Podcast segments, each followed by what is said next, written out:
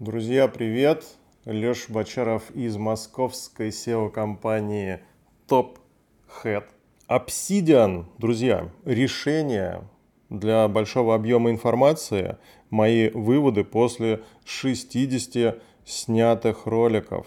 Я вам честно скажу, в прошлые разы я снимал видео по мере появления у меня каких-то идей, без особой структуры. Когда появлялся какой-то вопрос, мне хотелось и было время записать видос, и я это делал. Сейчас я подошел более осознанно, с таким промышленным подходом, и это действительно позволило мне в удовольствие заниматься этим делом и снимать десятки больших роликов. Надеюсь, они вам нравятся. Они вам нравятся, потому что вы подписываетесь, спасибо, я это вижу, наблюдаю за этим с большим удовольствием. Вообще весь процесс я бы назвал интересным и вдохновляющим. Я очень рад, что мои видео приносят моей компании заказы. Я бы, если честно, продолжил их снимать и просто так. Мне нравится процесс. В принципе, я этой деятельностью отдыхаю от основной, то есть от общения с клиентами и от подготовки предложений, изучения новых заявок, новых проектов.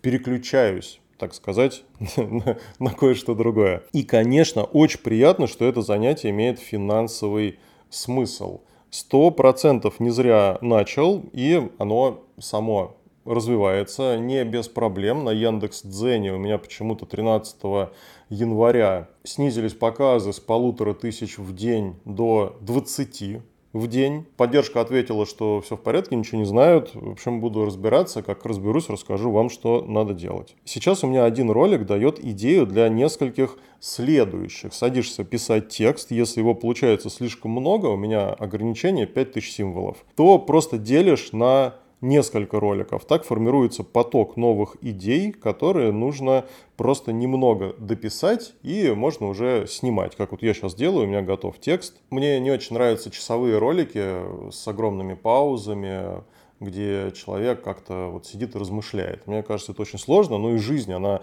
слишком короткая, чтобы смотреть вот эти супер длинные часовые видео. С какой проблемой я столкнулся? С задачей Отсняв 50 первых видео, я начал путаться. Думаю, идеи новых выпусков во многом повторяют то, что я уже отснял. И держать 50 готовых текстов и еще 30 идей в приложении заметки, как вот я вам в самом начале рассказывал, мне стало совершенно неудобно.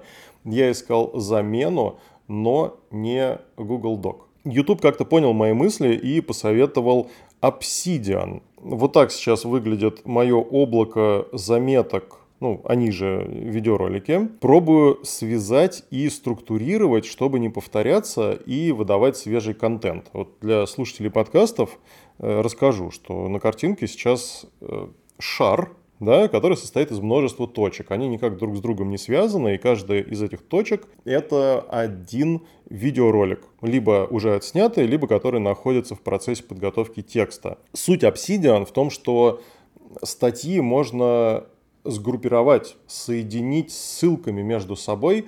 Ну, например, у вас есть видео про подкасты. Да? Вы в него пишете специальным образом размеченное слово подкасты, и это же слово пишете во всех других своих роликах про подкасты.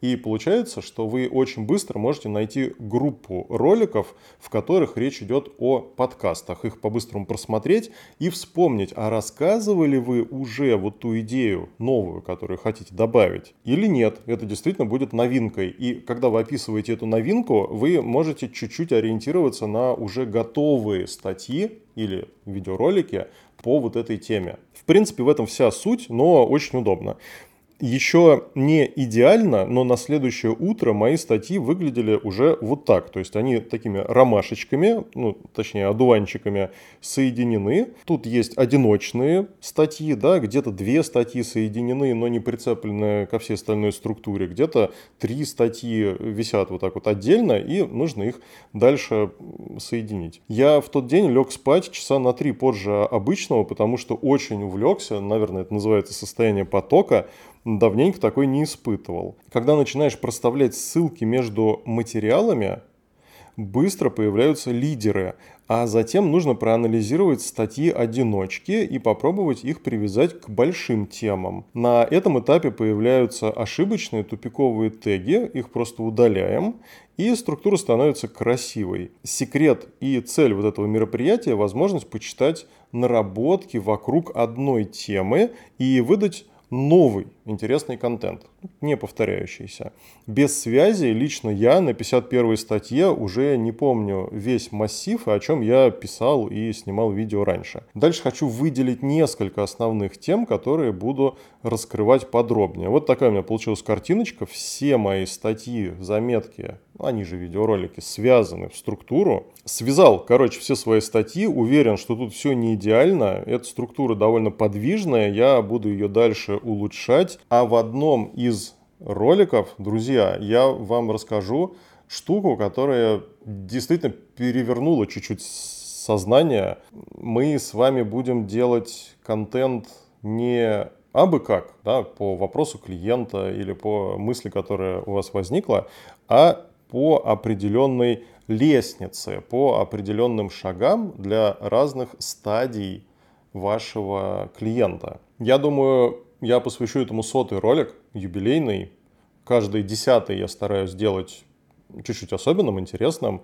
Но эта тема настолько меня увлекла, что хочу сделать ее именно знаковым событием, да, рассказать об этом в сотом ролике. Да, друзья, ну и как обычно, если у вас есть вопросы по SEO, по продвижению, по анализу работы вашего SEOшника, или вы хотите узнать потенциал вашей идеи или во сколько раз может вырасти ваш сайт, присылайте заявку мне лично прямо в телегу. У меня есть телеграм-канал SEO-компания TopHead. Или через наш сайт tophead.ru. Жду ваши заявки.